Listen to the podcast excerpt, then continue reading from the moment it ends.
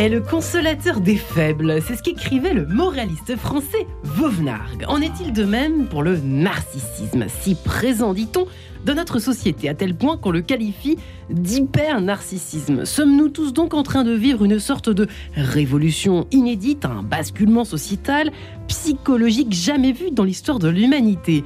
À l'heure de la dictature de l'ego, Bref, question ce matin, sommes-nous tous en train de devenir carrément hyper narcissiques Marie-Ange Enquête de Sens, en ce lundi matin, ça commence tout de suite. Et j'ai la joie d'en parler avec mes trois invités qui sont pour commencer Sylvie Tenenbaum. Bonjour madame. Bonjour. Alors vous êtes psychothérapeute depuis 40 ans maintenant. Mmh. Vous en connaissez un sacré rayon dans tous ces domaines-là, y compris euh, peut-être euh, l'origine de cette ère de l'ego, de cette dictature de l'ego, l'ère de l'hyper-narcissisme dont on parle tellement en ce moment, euh, peut-être à tort et à travers parfois. Vous qui avez, vous qui avez publié de nombreux ouvrages comme Le vaincre la dépendance affective, vous avez beaucoup travaillé sur la victime, tantôt victime, tantôt bourreau, se libérer de l'emprise émotionnelle. Votre dernier ouvrage, qu'on peut quand même mentionner en ce début d'émission, on y consacrera probablement un magazine enquête de sens bientôt. Toutes ne sont pas des anges chez le duc euh, qui parle de la toxicité, si je puis dire, euh, des, de certaines femmes. Pas de certaines femmes, des comportements. Des comportements de certaines, femmes. Soyons prudents. C'est pas du tout la même chose. Absolument. Nous sommes également en compagnie ce matin de Mathieu Julien. Bonjour Mathieu. Bonjour Marie-Ange. Ravi de vous recevoir. Vous qui êtes psychologue clinicien, psychothérapeute, projectiviste, ça veut dire que vous prévoyez l'avenir ou ça veut dire quoi euh, Non, ça veut dire que j'utilise les outils de psychologie projective Rorschach, TAT, pour le bilan psychologique. D'accord. Ça peut servir effectivement. Maître de conférence à l'université Paris-Cité. Euh, vous n'avez pas encore écrit de bouquin, mais vous avez écrit de nombreux mémoires, de nombreuses thèses. Alors, de nombreuses thèses peut-être pas, mais une seule, c'est déjà, pas mal. Il faudra plusieurs vies sinon. Oui, une thèse, c'est déjà bien. Hein. c'est déjà bien. Sur l'adolescence, sur quel sujet précisément? La question de, du passage adolescent, de l'insomnie. J'ai travaillé beaucoup sur la culpabilité.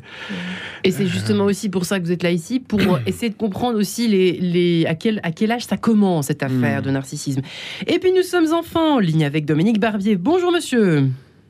Bonjour à tous. Vous qui avez carrément ravi, bossé, bah, nous, d'être avec vous. Eh bien, nous aussi, vous qui êtes à Avignon, euh, ancien psychiatre des hôpitaux, vous avez présidé l'Association nationale de recherche et d'études en psychiatrie. Vous avez euh, notamment publié La fabrique de l'homme pervers, la dépression, et puis, bien sûr, votre dernier ouvrage, au cœur de cette émission, hyper narcissisme ou psychose ordinaire. Vous y allez fort aux éditions Odile Jacob. J'ai envie de commencer tout simplement par vous, euh, Dominique Barbier. Comme nous sommes sur Radio Notre-Dame euh, dans Enquête de sens ce matin, euh, nous, nous parlions, enfin c'est vrai qu'on jadis peut-être, euh, nous parlions nous davantage de d'orgueil? Est-ce qu'il y a une distinction pour commencer à faire entre narcissisme et orgueil? Est-ce que c'est pas un peu la même chose? Je dirais non. Euh, non pas pour vous contredire, mais euh, pour expliquer le lieu d'où je parle. L'orgueil, pour moi, a une consonance morale, mhm. tandis que le narcissisme a une consonance psychodynamique. Je suis psychanalyste oui. et je ne fais plus que des psychanalyses. Donc le narcissisme, c'est une façon euh, de se centrer sur son moi. Attention, le moi, c'est l'image sociale et l'image externe que nous donnons de nous. Euh, ça n'est pas du tout le jeu. Hmm. Les, lacaniens insistent beaucoup sur la différence entre l'imaginaire et euh, le réel qui est insaisissable, contre lequel on bute, euh, qui peu à peu deviendrait le jeu, qui engage le sujet. Il y a une première distinction, Sylvie Tenenbaum, vous qui en avez reçu des patients et des patients et des patients, vous avez ah. vu une évolution. Euh, est-ce que c'est tout ce que les médias nous racontent sur et, ce que les experts comme Dominique Barbier et vous-même, euh, euh, messieurs dames, aujourd'hui invités sur ce plateau, est-ce que vous constatez une véritable évolution de ce côté-là, Sylvie Tenenbaum, psychose ordinaire Est-ce que vous êtes un peu d'accord? Pas vraiment. Ce, que, ce que je remarque, c'est que il y a plusieurs narcissismes. Il y a le mauvais narcissisme, on en parlera sûrement ensemble plus tard, mais il y a le, bon narcissisme, c'est-à-dire la construction du socle narcissique par tout ce que l'enfant reçoit de positif, d'abord de ses parents et de son environnement. Sur ce socle, il va s'appuyer pour évoluer de la bonne façon. Et ce, mais je pense que dans votre émission, c'est pas du tout de ce narcissisme-là C'était pas prévu. On est plutôt selfie, anorexie, etc. Ah ouais, selfie, anorexie, vous faites un, déjà Pas ensemble Non, selfie. Ouais. À la ligne en dessous. D'accord. L'anorexie, c'est le contrôle total de son image, de son aspect. Ouais, c'est pour ça que vous en parlez de, façon symptomatique. Ouais. De, l'image qu'on donne, effectivement, de tout ça. Donc, euh, le narcissisme. Alors, il y, a eu la, toute la grande période de, mode des PN. Les, les, pervers, narcissiques. narcissiques. Mais enfin, quand on est pervers, on est forcément narcissique. Donc, c'est un pléonasme. Donc, on peut être narcissique sans être pervers. On peut être narcissique sans être pervers. Ouais. Euh, je me tourne vers vous, cher Mathieu.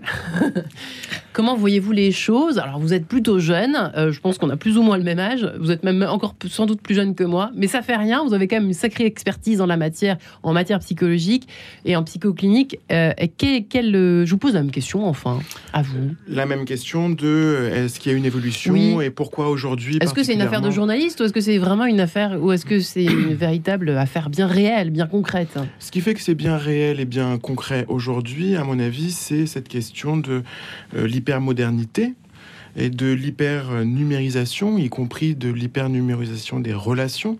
Ça veut dire que de mm. plus en plus on crée, on investit et on, profite des relations par euh, le média, le passage d'un média, les réseaux sociaux, etc. Euh, c'est-à-dire que la relation part à partir d'une image, à partir d'un texte qu'on a préparé, à partir de ce qu'on donne à voir. Et, Sans se poser la question si vraiment c'est nous-mêmes euh, derrière, en fait. Et, euh, et c'est une conséquence, après l'hyper-narcissisme, c'est une conséquence de cette histoire sociale contemporaine avec le Covid, avec les crises économiques et politiques et la guerre. Euh, qui nous y pousse à vivre aussi de plus en plus dans euh, une vie retranchée qui part de soi-même, quoi. Mais vous, vous, dites ça avec un sourire presque angélique, mais ça, ça va mal finir cette affaire. non, vous avez même pas l'air si pessimiste que ça dans votre façon de le dire. Ah, je reste toujours Revivre retranché, c'est quand même. Oui, Il faut pas le lâcher. Ah, quand on est psy, on peut pas être pessimiste. Oui, remarquez, il n'y a que nous pour être pessimiste.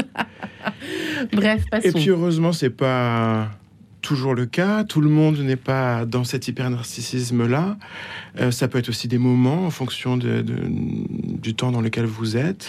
Dominique Barbier, vous parlez quand même de, de psychose ordinaire. C'est quand même un constat que vous faites. C'est vrai que les réseaux sociaux n'aident pas à cette. Euh, et puis, on parle beaucoup dans cette émission Quête de sens euh, bah, des enfants rois aujourd'hui qui prennent beaucoup de place. En fait, des, enfants rois, mais pas du tout comme le décrivait Sylvie Tenenbaum. C'est plutôt les enfants rois un peu réifiés. C'est-à-dire, j'ai envie d'en faire une projection de moi qui soit merveilleuse, parfaite, et puis c'est tout. Euh, tout ça, ça joue évidemment, Dominique Barbier, ou pas? Ou alors je suis complètement à côté de la plaque ce matin?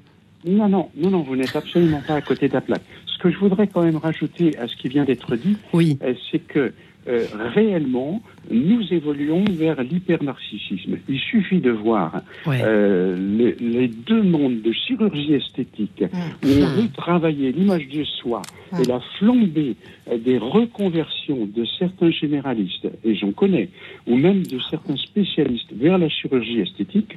Tout récemment, j'ai appris euh, qu'une collègue gynécologue s'était orientée vers la chirurgie esthétique parce qu'il y avait une demande considérable et qu'on gagnait plus d'argent. C'est ah. quand même le signe ah bah de quelque chose. Bon sang de bonsoir. Bon sang de bonsoir, bravo la médecine. Oui, la, chirurgie esthétique, la chirurgie esthétique a le vent en poupe et tout le monde veut se faire refigurer, hmm. transformer son image. Et euh, de ce point de vue-là, euh, c'est très très important parce qu'on est dans le fallacieux de l'imaginaire et pas du tout dans le travail du réel. et c'est pour ça, c'est pour ça que je bascule du côté de ce que j'appelle la psychose ordinaire. Freud, vers les années 1920, a décrit la, névrose ordinaire. Et euh, de ce point de vue-là, il expliquait qu'il y avait énormément de refoulement, qu'il y avait le poids de la tradition, et peu à peu, on a évolué après euh, les Trente Glorieuses vers la perversion ordinaire. Et euh, Jean-Pierre Lebrun y a très très bien décrit dans un de ses bouquins. Euh, à sa suite, j'ai essayé de développer ce qu'il avait dit, puisque à peu près on était contemporains dans notre travail. D'ailleurs, on s'est contacté. Et maintenant, on est vraiment dans la psychose ordinaire parce que il y a l'absence de doute à l'heure actuelle, qui est très très grave. Les gens racontent n'importe quoi. Nous sommes dans les fake news. Il y a la promotion du mensonge et on passe pour un idiot euh, si on ne ment pas. Il y a Mm. l'indifférence qui se généralise avec la déculturation.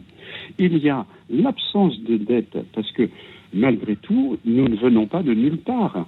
Euh, et nous avons vis-à-vis du grand autre, comme disent les Lacaniens, c'est-à-dire ceux qui nous ont précédés, notre mère, les instituteurs qui nous ont formés, Ouais. euh, les, les classiques euh, comme Montesquieu, Voltaire, euh, qui ont fabriqué une culture gréco-latine Mhm. qui, qui inscrivait l'individu dans une tradition. Et l'Oedipe est malade à l'heure actuelle, il faut le dire.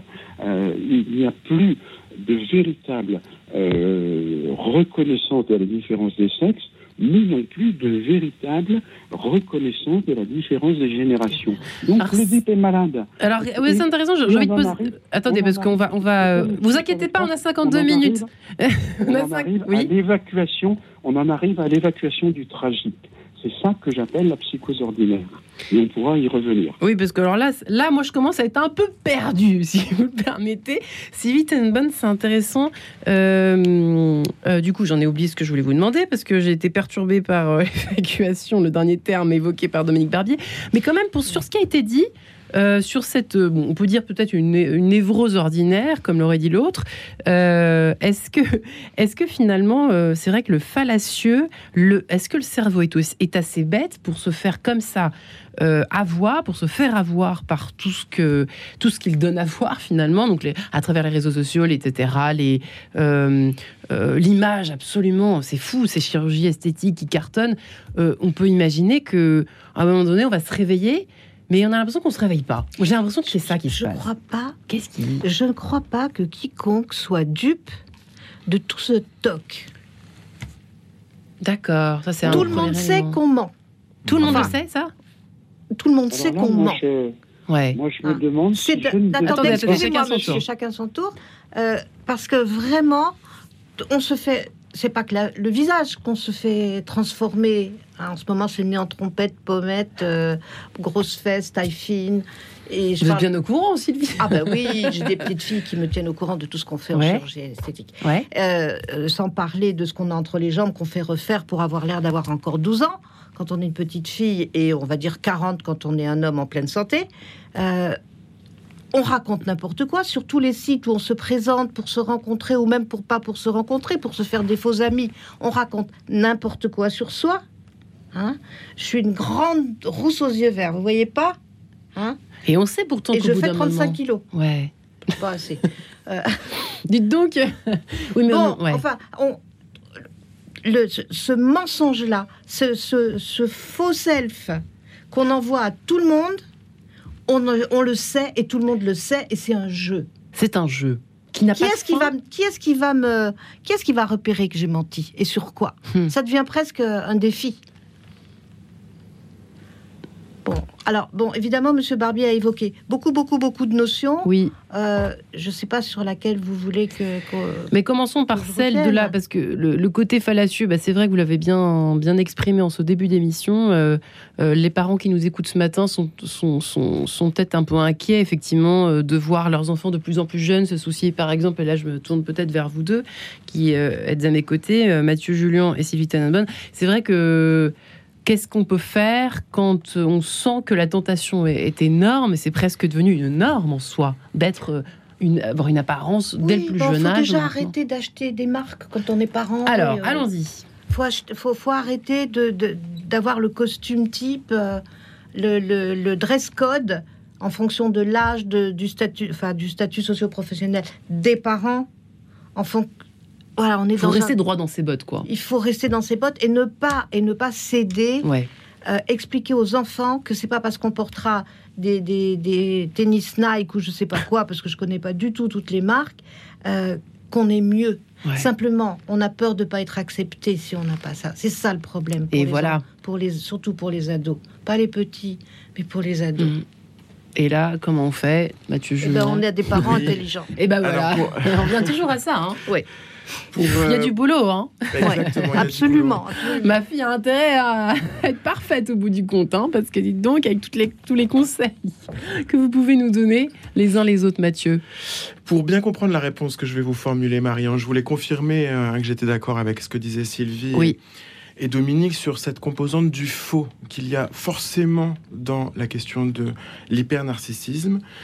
Euh, je pense que c'est un paravent que l'être construit autour de lui et qu'il balance à l'autre et aussi dans ses propres yeux, mais qu'il ne le leurre jamais vraiment. Et donc, de là, inévitablement, il va se récupérer une dose de culpabilité, une dose d'angoisse et une tristesse avec un, un perte de sang déjà en première ligne. Il n'ira pas bien. Donc, que faire?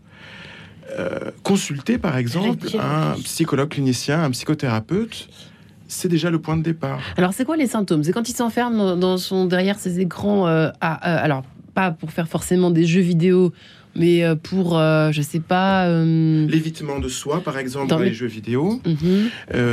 Ah, l'usage addictif des réseaux sociaux, par exemple, aussi. c'est pas très Ou d'autres addictions aussi. Ou d'autres addictions, oui. Les conflits avec ses pairs, la, la question de phobie sociale, par exemple.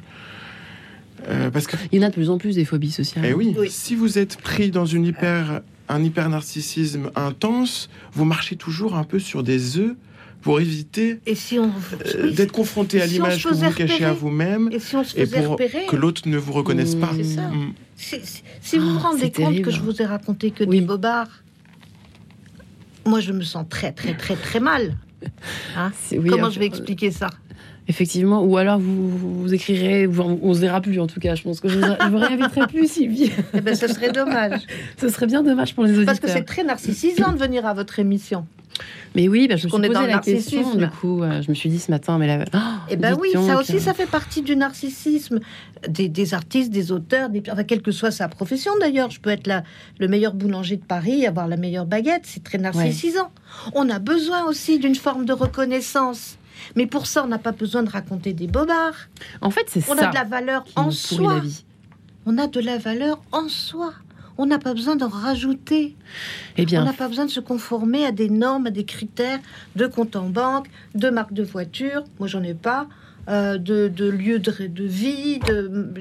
Moi, je me souviens d'un, d'un gamin de 25 ans qui, qui, gagnait très très bien sa vie et qui m'a dit je peux enfin inviter des amis à la maison parce que j'ai enfin un canapé. Oh, je sais plus quelle marque. Hein. Ben, je dis bah que c'est triste. Ah, moi, ils dormaient par terre, les invités, sur un matelas. Mais qu'est-ce que c'est Mais qu'est-ce que c'était triste. Et ça, il y a 15 ans. Ouais, donc comme quoi. C'est pas si récent. Hein. c'est ça, c'est ça que ça a été en, c'est la surescalade là. Et là, maintenant, on est là pour échanger le, plus en vérité possible ce matin avec mes trois invités sur cette question, justement. Comment faire avec cet hyper narcissique, en, cet hyper narcissisme ambiant, euh, dont nous sommes aussi bien adultes qu'enfants, malheureusement un peu victimes quand même. En tout cas, victimes, j'aime pas ce mot, mais nous sommes tous un peu touchés forcément et tentés par ce, mmh. cette forme narcissisme négative. Comment sortir? On se retrouve juste après cette page en couleur avec Sylvie Tenenbaum, Mathieu Julien et Dominique Barbier. A tout de suite. Thank you.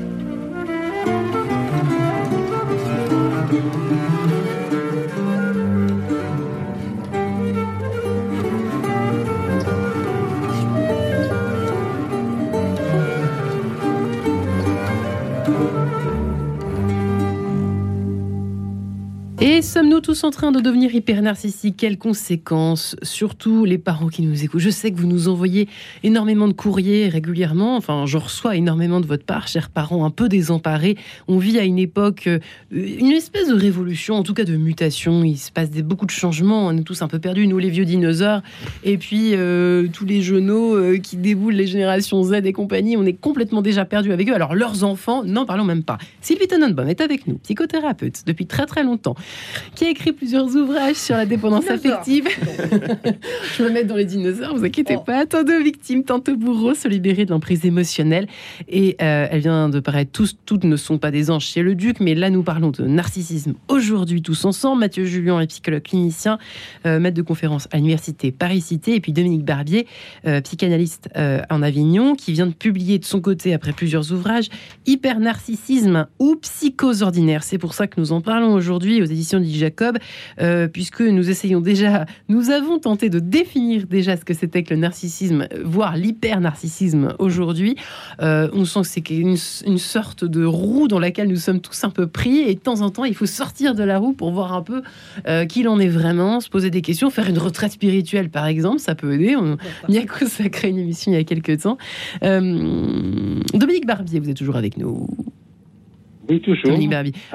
Avec, plaisir. Avec plaisir. Bah, écoutez, merci beaucoup. C'est vrai que nous, nous sommes euh, ce matin euh, ensemble pour un peu rassurer aussi euh, les, les, les, parents qui nous écoutent et puis même les, personnes qui se disent toujours qu'autour d'eux, il n'y a que des, des, hyper narcissiques, notamment au travail, notamment euh, dans les transports, etc., etc.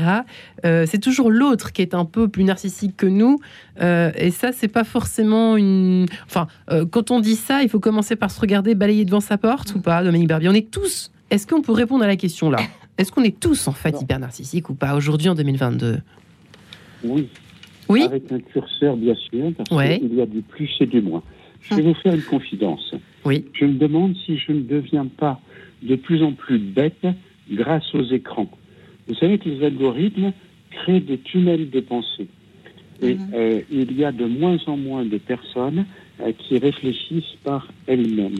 et nous en arrivons à la notion d'inversion d'inversion euh, du réel la vérité n'est plus devenue la valeur suprême, le mensonge est banalisé, mhm. il existe une véritable flatterie existentielle. Mhm.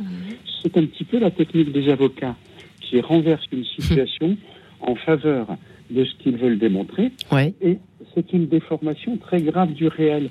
Et le problème, c'est que euh, ils ne savent euh, pas véritablement que ce qu'ils disent est faux ou s'ils croient à ce qu'ils disent.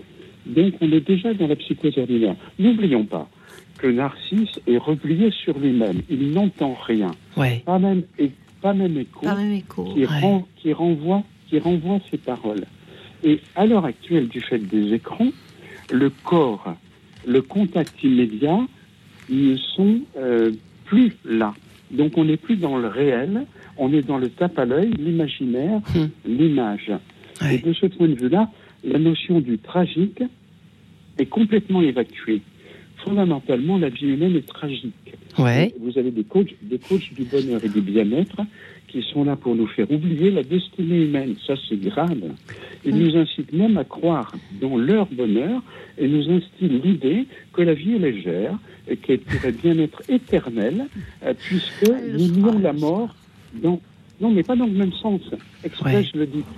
Euh, puisque nous nions la mort dans l'immédiateté du bonheur. C'est pas du tout la même chose. Donc je suis pas.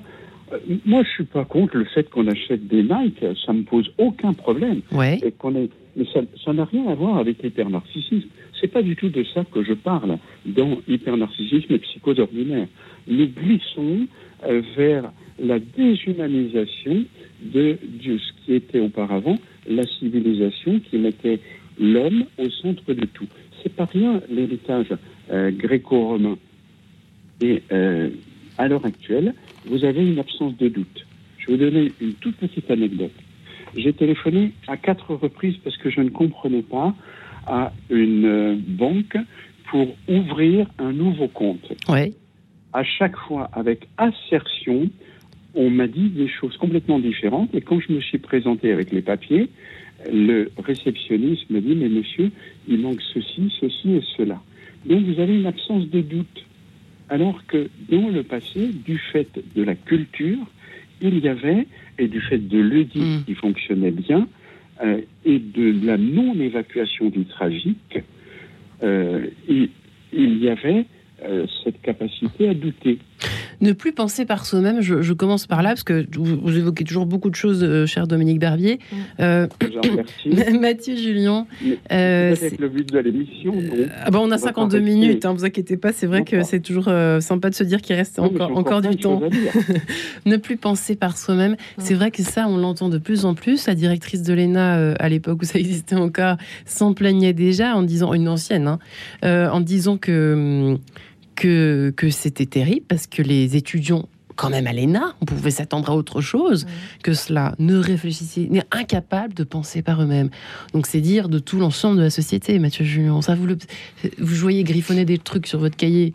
Oui, je prenais des notes parce que c'est très intéressant ce que dit euh, euh, Dominique euh, sur ces questions de, de l'absence de doute, de à partir du moment où je le dis c'est vrai, et puis c'est pris comme ça, et, le, savoir est entre les mains de ceux qui n'y connaissent rien, etc. la conséquence de ça, c'est l'angoisse pour moi.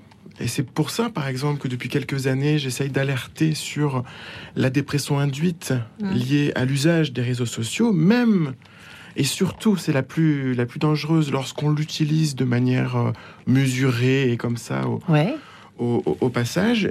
Une, dépression induite euh, pour au moins deux raisons. La première, c'est que à partir du moment où vous scrollez votre fil d'actualité, vous êtes forcément continuellement face à l'hypernarcissisme de l'autre et donc vous avez des images des autres qui vous qui vous donnent l'impression qu'ils vivent leur meilleure vie et, et vous vous vivez continuellement comme hyper manquant. Et la deuxième. Ça m'est encore arrivé hier soir en vérité. Hein. Eh oui. je vous le dis, très sincèrement. Ça m'arrive encore. Quand je suis fatiguée, Sylvie, ne regardez pas comme ça. Je rien fait, je rien dit au secours. Non, mais se comparer, c'est terrible. C'est un truc terrible de se ah, comparer. Ah, c'est terrible. Oui. On est toujours perdant. Je suis pas assez ou je suis trop. Un jour, je deviendrai sage. Je vous promets que je vais essayer. Bien. Mathieu, poursuit, poursuivez. Et la deuxième raison, et la deuxième raison, c'est la violence qui découle de, de tout ce qu'a détaillé euh, euh, Dominique très justement. Mm. Une violence, notamment, si je reprends cet exemple du fil d'actualité, c'est-à-dire quand vous faites défiler votre fil d'actualité, vous avez la violence manifeste avec bashing, des partages de mots ou d'images très sensibles, avant qu'elles soient, euh, comment on dit, euh, vérifier, censurer. Et puis vous avez aussi celle qui est la violence qui est plus latente, où vous avez euh, euh, vous, vous, défilez, vous avez une recette de caca au chocolat, puis vous avez des images de guerre en Ukraine, puis ensuite vous avez votre ami. ça fait quoi ça dans le cerveau Je pense que ça provoque une usure et une dépression comme ça, avec ces, ces montées et ces descentes de, de, de, à la fois de violence, mais aussi de choses qui, qui consolent. Euh, et en fait, j'ai l'impression dans tout ce que vous dites que c'est très en surface, en fait. Ça, tourne en surface, Sylvie, tout ça, tous ces trucs d'émotion. C'est Ça tourne en surface, mais en même temps, ça atteint des choses profondes quand même. Hmm. Très profondes, parce que si je, je suis, comme vous, vous, disiez tout de suite, si je me compare tout le temps, je suis forcément malheureuse, parce que même si je pense que je suis trop, c'est-à-dire que je suis au-dessus d'eux dans certains domaines. C'est difficile de rester au-dessus. On peut que se casser la figure quand on est sur un piédestal. oui, en effet. Alors, et puis alors, si je suis en dessous et que je regarde comme ça, je suis, euh, je suis une pauvre petite chose. Mm. Et je me prends une position euh, complètement passive. On n'est jamais à flot, en fait, finalement. Mais, mais de toute façon, la vie, c'est le mouvement. Ouais. C'est comme un funambuliste. Il, se casse la figure s'il arrête de, de, de bouger c'est vrai, vous, vous, parliez d'angoisse, vous parlez, mais bien sûr, mais il y a toujours la peur de pas être, pas être à la hauteur. On nous donne des kits à penser hyper simplifiés, des réducteurs de tête. Et déjà, il y a des gens qui arrivent pas à le comprendre. On se sent crétin parce que vous tombez, euh, vous téléphonez, vous tombez sur des machines qui vous disent donnez votre numéro machin et faites ci et faites ça. Quand on a mon âge, on commence à plus bien comprendre ce genre de truc. On n'est pas, enfin, je ne suis pas très technique. Hein. Donc tout devient compliqué. Il n'y a plus de communication, ou avec des mots, vous avez employé le mot scroller il y a trois mois que je sais ce que ça veut dire. bon, enfin, heureusement, heureusement je me tiens au courant. Et mais... vous scrollez aussi. Et, oui, enfin, moi, je sais pas, il y a des mots français qui disent bien les trucs. Faire hein. défiler son flux d'informations. C'est beau, euh. défiler un flux d'informations. mais tout ça, c'est beaucoup de malheur, tout ça. Parce qu'évidemment, si, si, si, si, si, je, si je vois une pauvre vieille dame qui avait déjà, qui avait déjà euh, subi, euh, une très vieille dame en Ukraine, une juive qui avait déjà été euh, dans un ghetto, après dans un camp, qui a été sauvée et qui maintenant en Ukraine se retrouve au fond d'une cave dans le noir, et puis qu'à côté de ça, je vois une super recette de tarte au chocolat sans sucre Bien sûr, parce qu'il faut et sans gluten, enfin. Et sans gluten, et sans tout ce qui peut rendre les choses qui sont bonnes. Euh, moi, je sais plus comment je m'appelle. Donc mon, narcissisme, il a du mal. Je rame hein, pour en avoir un petit. Un bon. Du coup, narcissisme. C'est ça le problème. Le mauvais prend toute la place. Ben, ben oui, parce que c'est ce que je disais, c'est le boulevard du toc, tout ça. Boulevard du Toc. Boulevard du Toc, bonjour. Mathieu Julien, vous souhaitiez absolument rajouter quelque chose Oui, parce que je suis d'accord avec ce que ce qui est en train d'ironiser euh, euh, Sylvie. Sylvie. merci. Parce qu'il faut pas perdre de vue que aussi le responsable de tout ça, c'est l'injonction paradoxale qui est dans le discours social. Donc soyez heureux. C'est un discours impossible, ah, bah, surtout si on l'entend comme une attente ou comme une obligation pour faire partie du groupe, mm. c'est-à-dire pour être accepté, aimé. Le discours social, c'est quoi? Manger bio, surtout pas de viande, sois écolo, va au sport, va au yoga, trouve un travail qui a du sens, défends tes idées, sors avec des amis dans les endroits Tout en quête de sens, ça, etc., tout en quête de sens. Tout ça, j'ai rien contre, y compris ne pas manger de sucre, et de, Mais pourquoi gluten, pas? etc. Pourquoi pas? Le problème, c'est que c'est pas un must. Euh, cocher toutes les cases, c'est impossible. Oui. Et donc, forcément, et puis ça rend pas très heureux, forcément. On est imparfait. Oui. ça donne des faux soucis. Et donc, dans un contexte où il y a des crises, où il y a hmm. euh, un contexte anxiogène, où en plus les groupes s'agrandissent, c'est-à-dire nombre de followers, mondialisation, inclusion, plus, plus, plus, on va chercher toujours plus à se mettre en avant, idéaliser l'image qu'on a de soi, faire croire qu'on coche un maximum de cases, grosso modo. C'est plus fort que pour se rassurer sur son, sur son inclusion hmm. dans le groupe. Euh, euh, Puis dès qu'on écrit un truc, faut liker, faut qu'il y ait le nombre de, de pouces. Enfin, on, cherche de la reconnaissance partout. Mais qu'est-ce qu'on fait alors? On, ah, sort de tout ça ah, Pauvre Marie, je, suis bien embêtée ce matin. on part où? On s'en va? Où, voulez-vous aller? En Laponie. En Laponie. Eh ben, allez en Laponie. Eh ben, moi aussi. Ah ben, écoutez. Allons-y ensemble. Avec un bouquin, le livre de la plage déserte. Et un Scrabble. Et un Scrabble. Ah, bah ça, ah, attention, je suis pas mauvaise. Hein. Vous non plus. Je sens que vous êtes meilleur que moi. Mais pas du tout.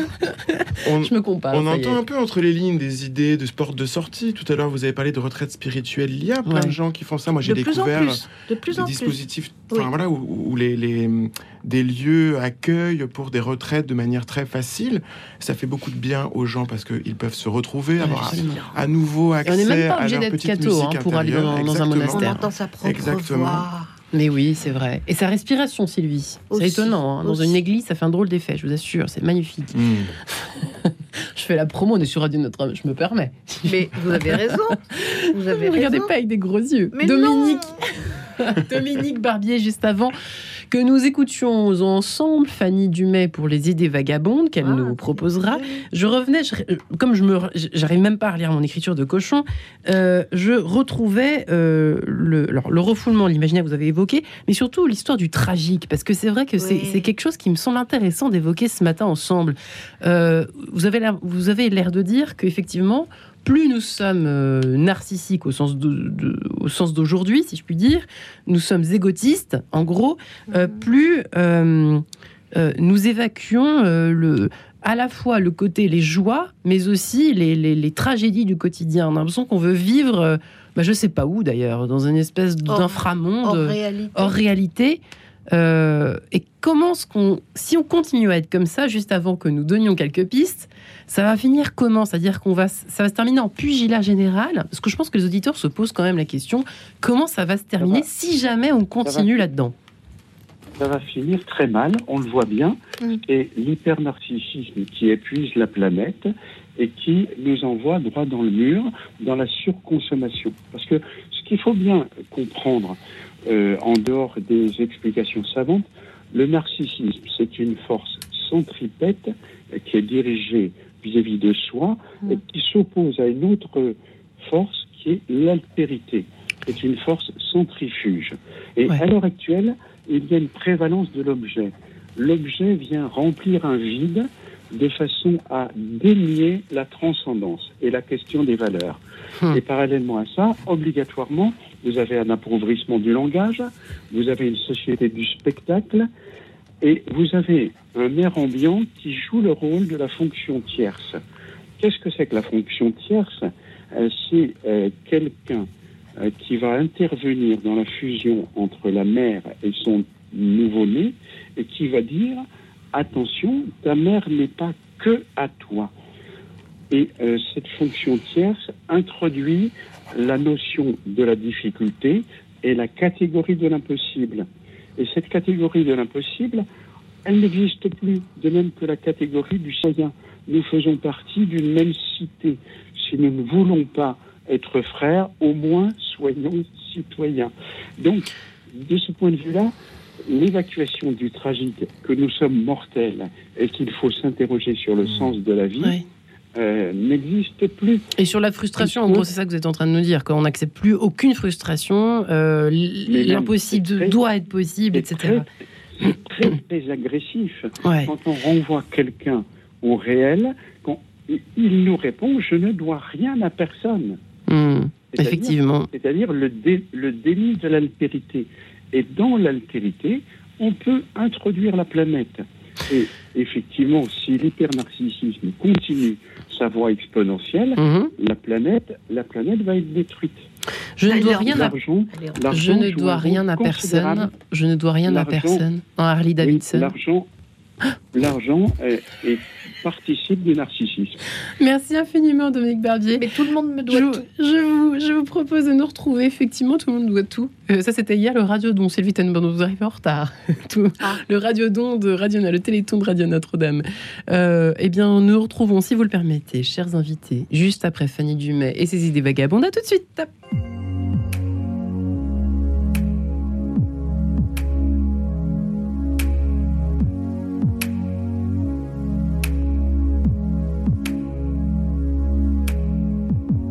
Journée trop courte pour tout accomplir. Tant de choses à faire, je continue de dormir. Je pourrais être propriétaire de romans ou d'un appartement.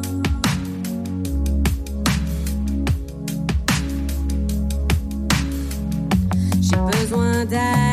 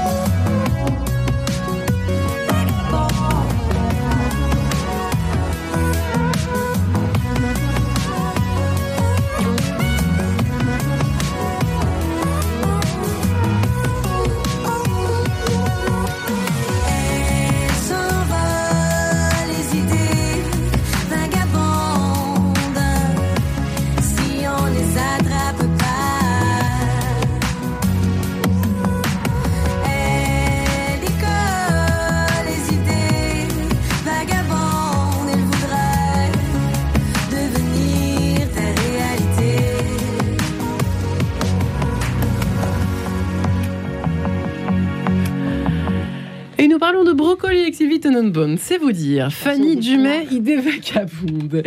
Euh, alors, nous parlons d'hyper-narcissisme. Sommes-nous en train tous de devenir hyper-narcissiques? C'est vrai que c'est une question que nous pourrions aborder sur plusieurs heures, tellement de, domaines de, nos vies quotidiennes et de la société sont touchés par cette question-là. Euh, nous en parlons avec Sylvie Tannenbaum, qui est psychothérapeute, qui a publié de nombreux ouvrages, notamment sur la dépendance affective. Mathieu Julien, psychologue clinicien, qui, travaille sur la question de l'adolescence, qui reçoit d'ailleurs pas mal d'enfants et d'adolescents. Psychothérapeute projectiviste, maître de conférence à l'Université Paris-Cité. Et puis Dominique Barbier, qui est psychanalyste, ancien psychiatre, qui a publié son dernier livre sur l'hypernarcissisme ou Psychose ordinaire chez Odile Jacob. Euh, Mathieu Julien, effectivement, euh, les, vous, qui recevez pour le coup des, enfants et des adolescents euh, d'aujourd'hui, pour le coup, est-ce que quelles sont les choses qui reviennent beaucoup au fond dans les bon, les symptômes On les a déjà évoqués, mais est-ce que vous sentez quand même des aspirations pour nous donner un peu de bonnes nouvelles dans l'histoire?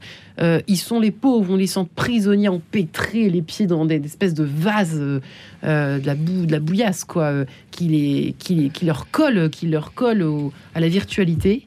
Est-ce qu'il y a quand même une bonne nouvelle à nous annoncer Est-ce qu'ils ont, il, paraît qu'ils ont une, spiritualité, une quête spirituelle très mm. forte de plus en plus tôt. Mm. c'est ce C'est très important pour moi ce, ce moment de où on peut être un peu optimiste. C'est vrai que si on pense les choses mm. sur un plan groupal, sur un plan sociétal, sur un plan mondial, je comprends. C'est intéressant. Mais... Et puis qu'on ait tout un discours euh, pessimiste, c'est important de, l'avoir en tête. Au plan individuel, j'y passe mes journées comme les, les, deux collègues qui sont là. Je ne peux pas me résoudre à l'idée qu'on qu'on ne fasse que euh, voilà d'être alarmiste et de dire ce, ce, qui ne va pas. Euh, Qu'est-ce qui va bien? Hmm. Mais par exemple, euh, euh, ce qui va bien, c'est quand même aussi le travail avec les parents.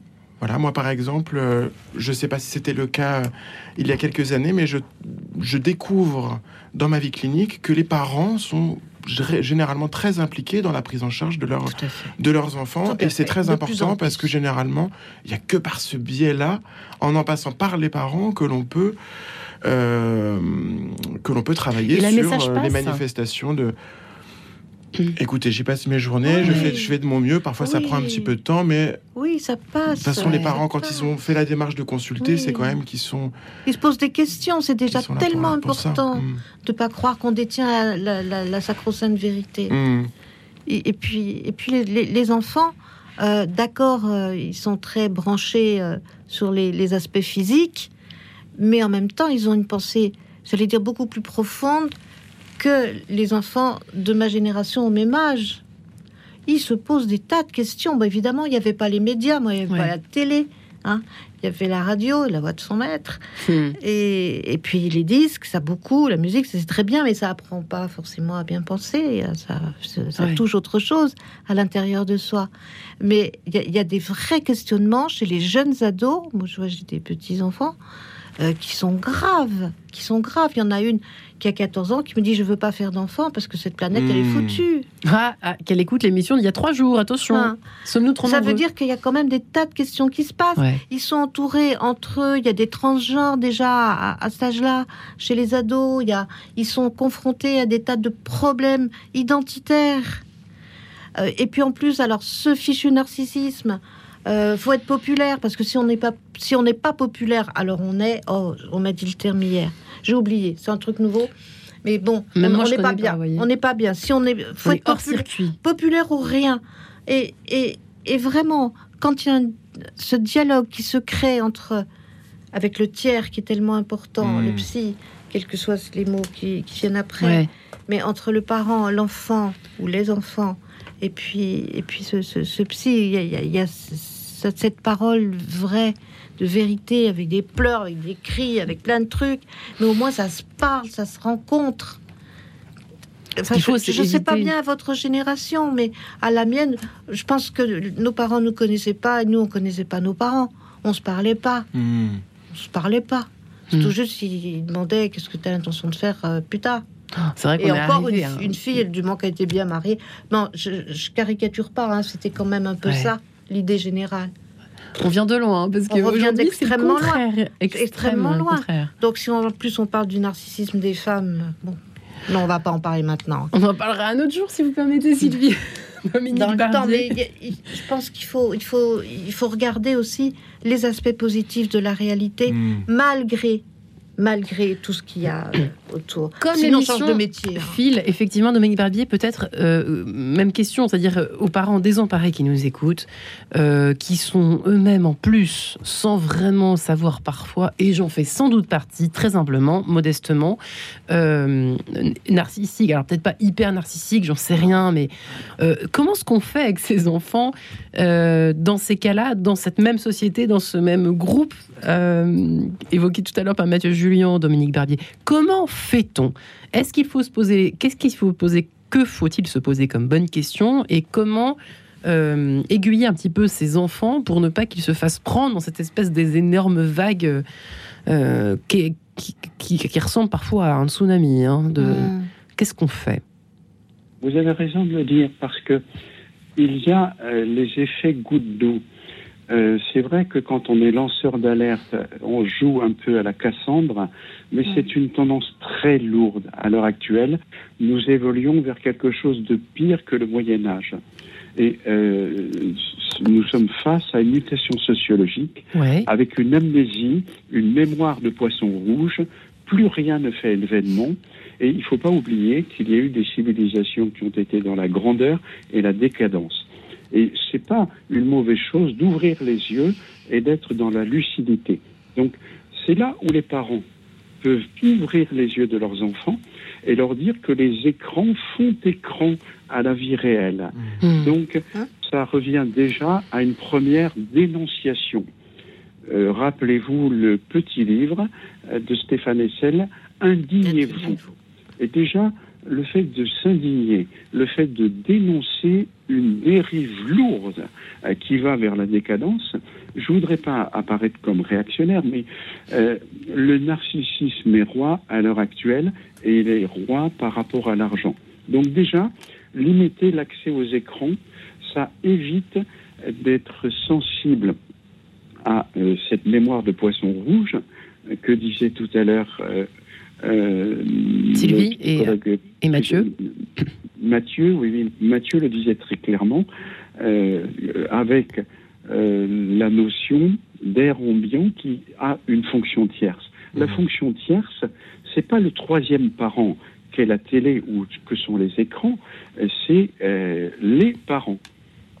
Et de ce point de vue-là, ils doivent initier au réel en disant mmh. la vie n'est pas facile, on peut garder espoir, il nous reste combien de temps là pour savoir si je Ah, bah écoutez, nous attendons la fin de votre phrase. En tout cas, ce qui est intéressant, on va peut-être donner la parole justement à, Mathieu et Sylvie, euh, se peut-être dire à ses enfants, faut-il le dire Parce que ça, c'est toujours une hésitation. Eh bien oui, la vie n'est pas très facile, mais on va te donner les armes pour faire face. Elle n'est pas Sylvie et Mathieu. Elle n'est pas que facile. Elle n'est pas que facile. Elle est parfois plus ou moins. C'est ça qu'il faut dire. En fait, tout dépend de quel aspect de, la vie euh, on parle. Enfin, je ne sais pas si vous vous souvenez, il y a longtemps, il y avait des, des, gens, on, on avait programmé une émission qui s'appelait 10 minutes de bonnes nouvelles. Mais ça passait à 23h ou 23h30. Ça fait plouf parce que personne ne regardait. C'est dingue, hein, ça. Cette obsession du glauque et du. C'est dommage. Je pense qu'il faut euh, que la nuance est importante, que rien n'est blanc ou noir, hmm. et, et qu'il faut être juste.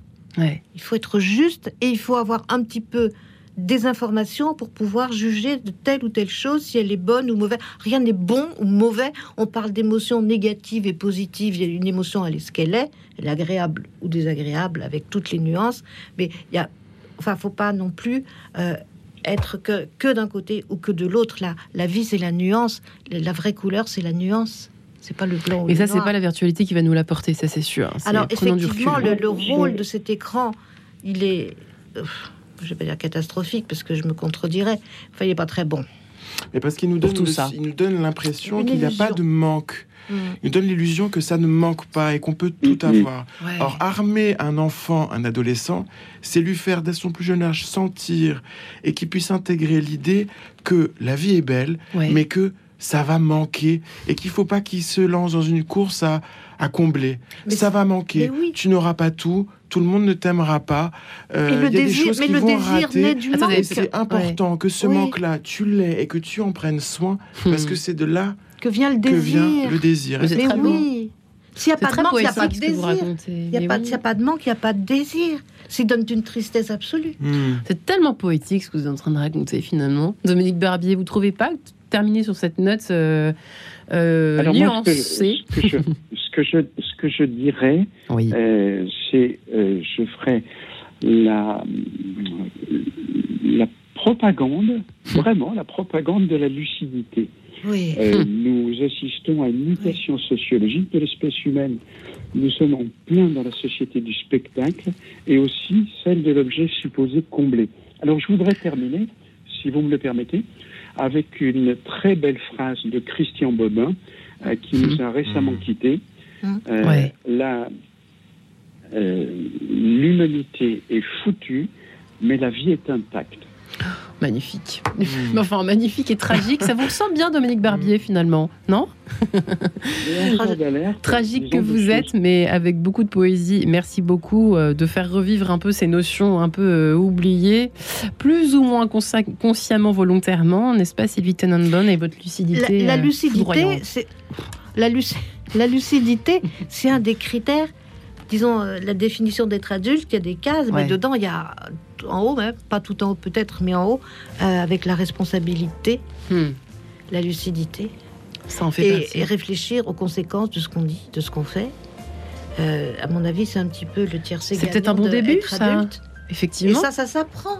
Eh bien voilà, l'école des parents, l'école. On revient, on revient au, de la responsabilité. Au parentage, au bon parentage. Eh bien, je vous remercie infiniment, vous trois, Sylvie Tenenbaum. Euh, toutes ne sont pas des le Duc, on en reparlera certainement. Mathieu Julien, psychologue clinicien, conférence à l'Université Paris-Cité, vous exercez. Merci Dominique Barbier, merci.